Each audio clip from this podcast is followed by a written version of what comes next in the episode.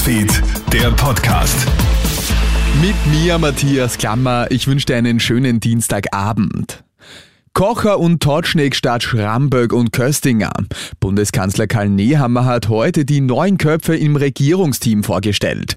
Arbeitsminister Martin Kocher wird jetzt quasi eine Art Superminister, denn er erhält künftig das Wirtschaftsressort. Bauernbunddirektor Norbert Totschnig wird neuer Landwirtschaftsminister. Für den Bereich Tourismus kommt mit Hotellerie Fachverbandsobfrau Susanne Kraus-Winkler eine neue Staatssekretärin. Zusätzlich wird erneut Staatssekretariat für Digitalisierung und Breitband geschaffen, und zwar unter der Leitung von Florian Turski, dem bisherigen Büroleiter des Tiroler Landeshauptmann Günther Platter. Nehammer spricht von einem starken Team und einer nach wie vor starken Koalition. Hör mal. Ich sage auch ein Danke dem Koalitionspartner, der von vornherein auch in diese Regierungsumbildung mit eingebunden war. Das vertrauensvolle Verhältnis zwischen Werner Kogler und mir, zwischen Sigi Maurer und Gust Wöginger hat sich auch in dieser Phase wieder mehr als bewährt.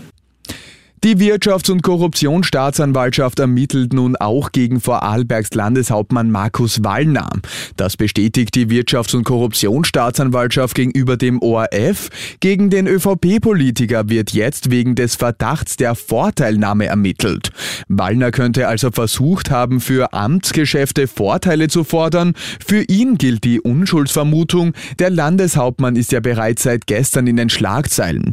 Laut der ZIP 2 hätte Wallners Büro Handy- und Tablet-Daten gelöscht. Wallner dementiert jedoch den Bericht. Ein Austausch der Geräte sei schon seit längerem geplant gewesen. Alle Männer sind gefragt, gegen Gewalt aufzutreten. Das sagt jetzt Sozialminister Johannes Rauch bei der heutigen Pressekonferenz. Alleine dieses Jahr hat es bereits neun Frauenmorde gegeben. Die Täter sind fast immer die Ehemänner oder Ex-Partner. Das Sozialministerium will daher Projekte zur Gewaltprävention fördern. Stadtteile ohne Partnergewalt bekommt knapp eine Million Euro Fördergelder.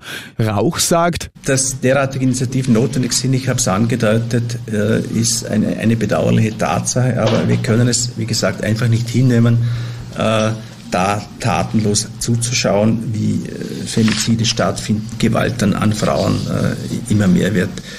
Da wurde, meine ich, schon zu lange nicht gegengesteuert. Und wegen eines Stromausfalls haben zwei Schwestern in Indien fast den Ehemann der jeweils anderen geheiratet. Die beiden Frauen tragen bei dem gemeinsamen Fest die gleichen Brautkleider. Als dann während der Hochzeitszeremonie das Licht wegen eines Stromausfalls ausgeht, heiraten die beiden fast den Verlobten ihrer Schwester. Puh, gerade noch mal gut gegangen.